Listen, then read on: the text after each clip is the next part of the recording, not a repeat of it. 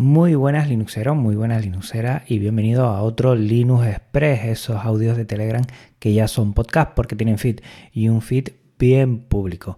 Vamos a darle un repasito a lo que está haciendo estas dos semanas entre Linux Express y Linux Express y lo primero, bueno, rememorar un poco el episodio anterior. Un episodio muy especial porque fue un directo confinamiento en el que a través de software libre realicé lo que fue un directo, una emisión en vivo en audio. Estoy intentando hacerlo también en vídeo, después te lo comentaré.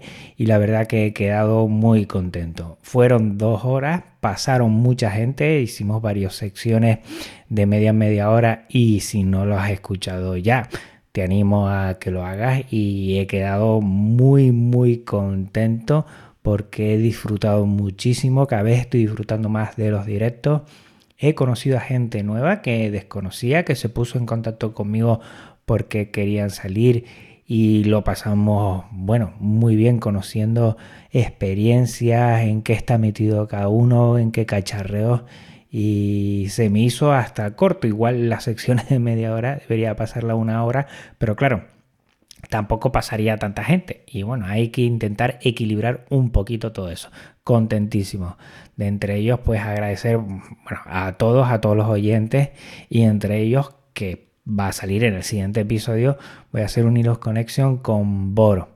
Boro es de lo que es la asociación Genio Linux Valencia y bueno, últimamente pues lo veo muy activo, sobre todo en su canal de YouTube, también haciendo muchas cosas con la asociación. Y creo que puede ser una persona a conocer dentro de todo lo que hace y que vas a ver que, bueno, no te va a dejar indiferente, es una persona que me encanta cómo hacen los vídeos en YouTube, que me encanta cómo transmite y que tiene una filosofía de software libre, pero también de vida muy, muy acorde con lo que nos gusta a todos y a todas. O sea que va a pasarse por aquí y en una semanita lo vamos a disfrutar un montón. Tenemos que quedar el día y estamos él como yo diciendo qué ganas, qué ganas de hablar, qué ganas de charlar, qué ganas de, compartir. Cada vez que, que estoy con él me lo paso bomba. Ya lo conocí hace tiempo en Valencia, cuando estuve por allí en diciembre de 2019, creo, 2018, ya no, 2018 tiene que ser. Y muy bien, muy bien, la verdad es que es todo, todo una persona, una muy buena persona y ya verás que, que te va a a fascinar su punto de vista y todo lo que hacen allí y todo lo que tiene que él, que además tiene muchas cosas que no tienen que ver con el software libre, que también de coletilla le preguntaré, porque bueno, es muy, muy interesante todo lo que hace. Más cosas, te decía anteriormente, episodio 103, un directo, pues estoy intentando hacer eh, emisión de vídeo con software libre. Tenemos la lo más fácil, entiendo yo, pero que consume muchos recursos, que es OBS Studio, que no tiene nada que le haga sombra, lo utilizan toda la gente en Windows, en Mac, en Genio Linux. Y estoy intentando emitir vídeo con simple Screen Recorder. Si no lo conoces, con este software es con el que yo hago eh, las capturas, eh, los screencasts. Y también puede emitir. He hecho algunas pruebitas y mm, con IceCat no se lleva tan bien, pero bueno, hay otras soluciones también para emitir en, con software libre, no, no, tengo solo que centrarme en IceCat y estoy ahí intentando hacer unas pruebas.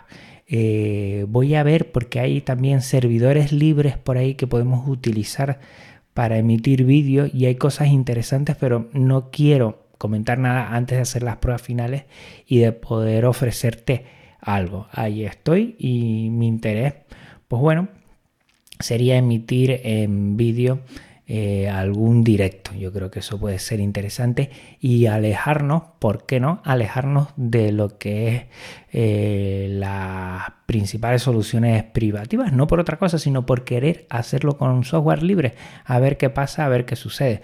Todos tenemos YouTube para hacer directos, que yo lo he utilizado también.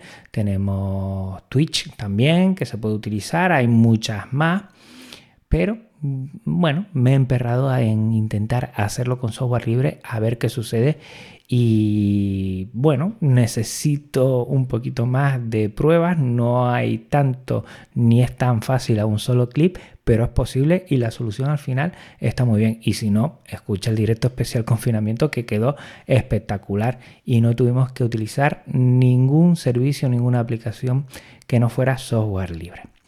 Pues bueno, ¿qué cosas más estoy haciendo? Pues bueno, a raíz de esto, de utilizar eh, software libre para la misión, pues he visto que, igual, bueno, hay una distribución que me gusta mucho, que ya lo tendría todo a golpe de clic, no tendría que instalar nada ni configurar nada, que es Ubuntu Studio, que hace poco ha salido, te lo comenté en el anterior Linux Express. Pues bueno, Ubuntu Studio, pues le estoy haciendo ojitos porque yo creo que puede estar muy bien una solución, una distribución para artistas que la parte de audio en lo que me toca a mí, también en la de vídeo, pues lo tiene todo ahí controlado, tiene ya que instalado el servidor de audio que te permite enrutar con distintas fuentes y últimamente yo yo ha hecho bastantes vídeos que búscalos en YouTube porque están muy bien y la verdad es que lo tienes todo ya. Paco Estrada siempre nos había dicho bueno, la posibilidad de pasarnos porque es más sencillo y la verdad, poco a poco le estoy haciendo más ojitos.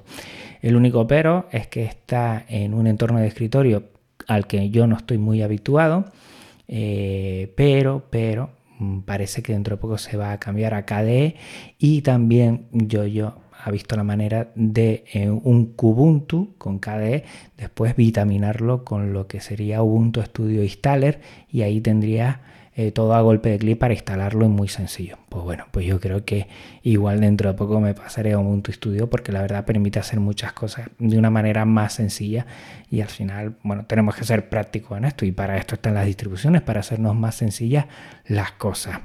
Hablando de software libre también que tiene que ver con audio, estoy realizando más, diría, eh, experimentos, no diría ni proyectos ni y canciones, mucho menos con LMMS, Linux Multimedia Studio, que es para hacer eh, canciones, sobre todo mm, de tipo electrónico.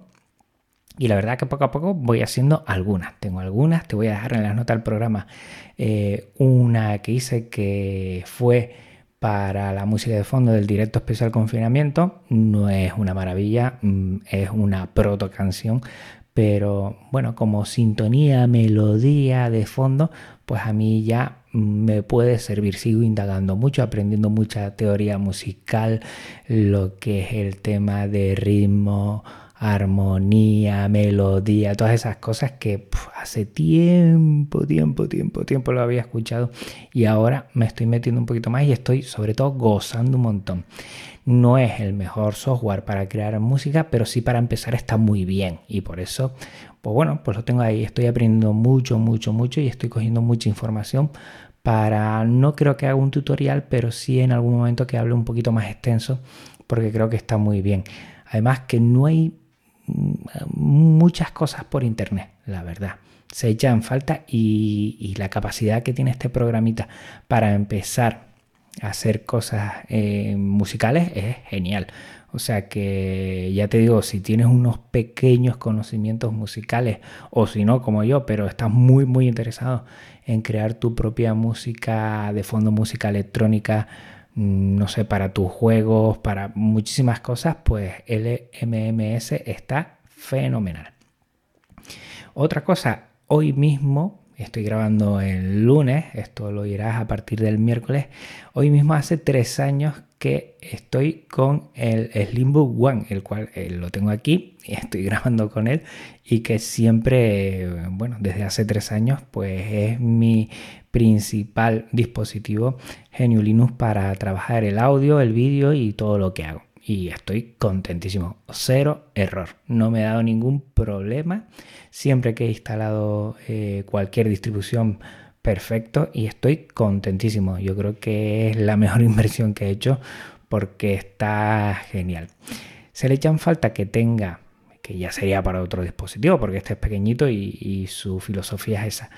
Sí estoy echando en falta un poquito más de, tener una gráfica dedicada, de tener, bueno, un poquito de más RAM, otra mm, lo que sería mm, otro PSU y, estoy mm, otro procesador, iba a decir que no me sale el nombre, y estoy pues mirando y haciendo ojitos esta vez a, AMD. Yo creo que puede ser interesante la posibilidad que lo estoy viendo de, poder cambiar y poder cambiar a una torre AMD que me dé más posibilidades a la hora de hacer streaming de vídeo, que ahí también necesitaría de hacer vídeo eh, más sencillo, porque bueno, aquí tarda en renderizar y me voy y ya está, pero bueno, si tengo un poquito de más potencia lo voy a notar.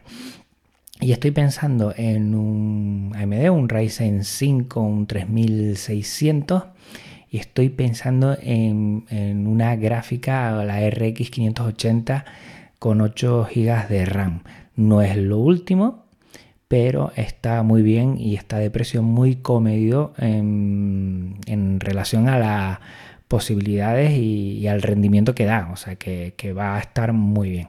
Estoy mirando cositas por ahí y poco a poco, bueno, yo creo que voy al final a decantarme por algo de esto. En principio recuerda que le estaba haciendo eh, guiño a lo que era una placa china y lo que es eh, procesadores Xenon, pero yo creo que al final eso, al final te lo traen de China, puedes tener varios problemas, después un rollo devolverlo y yo creo que vamos a algo seguro con, con AMD, que tenía ganas de, tener ya una AMD desde que van se dejó por aquí una AMD que lo estuve probando eh, con el Live A, pues disfruté un montón y le vi rendimiento y eso que no tenía gráfica dedicada.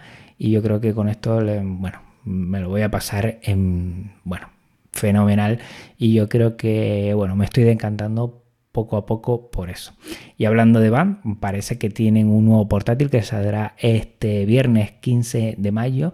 Van Edge es un ultra portátil de apenas un kilo con i5 y 7 eh, de décima generación. Una pena que no tengan AMD porque si no mm, podría yo tirarme a la piscina perfectamente y con la posibilidad de ponerle dos discos duros M2. Una pasada, parece que vamos, eso va a estar eh, genial este nuevo portátil, ganas de verlo. Va a venir en negro y en gris metal y tiene muy buena pinta. Vamos a ver al final cómo, cómo va a ser pero por lo que estoy viendo y lo poca información que, están dando, que van a cuenta gotas, pues la verdad es que tiene muy, muy buena pinta. Esperemos al viernes para ver al final eh, cómo es y a ver si lo puedo traer aquí a Podcast Linux y hacerle una revisión porque, bueno, pues hacía tiempo que Van no sacaba un portátil y, tengo ganas, tengo ganas de echarle un vistazo a ver qué trae de nuevo. Y por último, mm, bueno, ha salido ya Inkscape 1.0. Eh, prácticamente yo Inkscape lo uso casi, casi a diario. Todas las portadas las hago ahí.